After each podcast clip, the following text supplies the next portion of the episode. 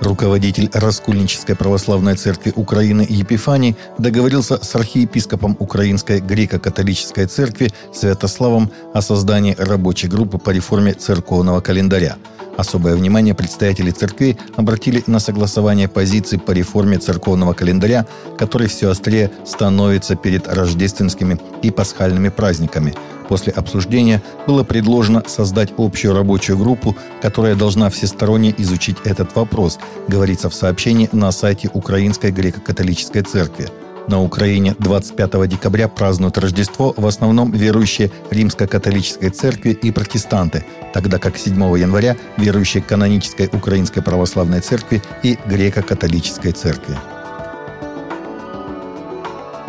Перми депутаты городской думы настаивают на том, чтобы у церкви «Новый Завет» пастор Эдуард Гробовенко, владеющий в центре города ДК Мота Вилиха, принудительно выкупили здание. В декабре 2022 года стало известно, что власти Перми пытаются изъять в муниципальную собственность здание ДК имени Ленина, который бывший владелец здания продал Пермскому епархиальному управлению христиан веры евангельской пятидесятников церковь «Новый Завет» в 2005 году. Власти пытались выкупить здание, но религиозная организация отказалась его продать. Что это произойдет в 2023 году, но при желании собственников продать здание за реалистичную цену обязательно будут проведены переговоры, прокомментировал ситуацию в конце декабря глава Перми Алексей Демкин. В ответ депутат Пермской городской думы от КПРФ Геннадий Сторожев предложил использовать административные методы и привел в пример Сталина.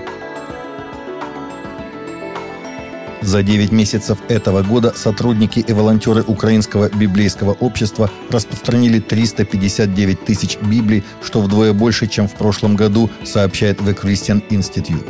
Заместитель генерального секретаря Анатолий Раченец считает, что среди смерти и разрухи люди обращаются к Писанию за настоящим утешением и надеждой – Анатолий сказал в Daily Telegraph, что люди обычно спрашивают, если Бог любит мир, почему Он позволил этому произойти.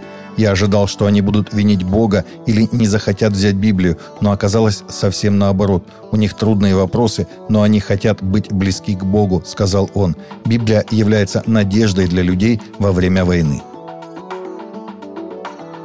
Пастор Евангельской христианской церкви в Кемеровской области, организовавший благотворительный приют для бездомных, может отправиться в места лишения свободы из-за гибели 22 человек, которым он предоставил крышу над головой – Пожар начался в ночь на 24 декабря. В результате трагедии погибли 22 человека еще шестеро пострадали. Двое находятся в больнице в тяжелом состоянии. Местные жители отмечают, что по всему поселку давно перестали работать колонки водоснабжения и воду привозят два раза в неделю. Тушить пожар самим было нечем. Пастор и организатор приюта, 31-летний Андрей Смирнов, полностью признал свою вину и уже заключен под стражу. Будут ли у следствия вопросы к тем, кто ответственен за неработающие колонки, пока неизвестно.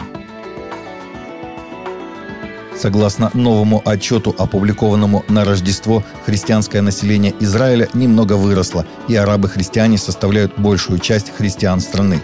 В отчете, опубликованном Центральным статистическим бюро в воскресенье, говорится, что христианская община Израиля выросла на 2% в 2021 году, что составляет 1,9% населения страны. Согласно отчету, 75,8 христиан в Израиле – арабы-христиане, что составляет 6,9% арабского населения Израиля. Согласно отчету, большинство арабских христиан проживает в Назарете, затем Хайфа, Иерусалим и Шфарам. Средний размер христианского домохозяйства составляет 3,6 человека, что аналогично размеру еврейского домохозяйства, но меньше, чем у мусульман – 4,46. Миссия «Голос мучеников» выпустила специальный молитвенный календарь. Он доступен для скачивания в формате PDF – Молитвенный календарь миссии «Голос мучеников» рассказывает о нуждах преследуемых братьев и сестер, живущих в разных странах мира и создан для помощи в более систематичной и усердной молитве каждый день, принося Господу конкретную нужду определенного народа.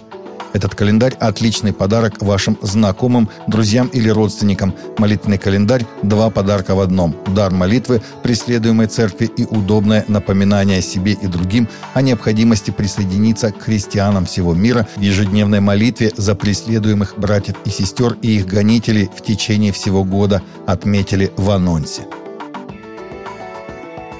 Таковы наши новости на сегодня. Новости взяты из открытых источников. Всегда молитесь о полученной информации и молитесь о мире и о мире в сердцах.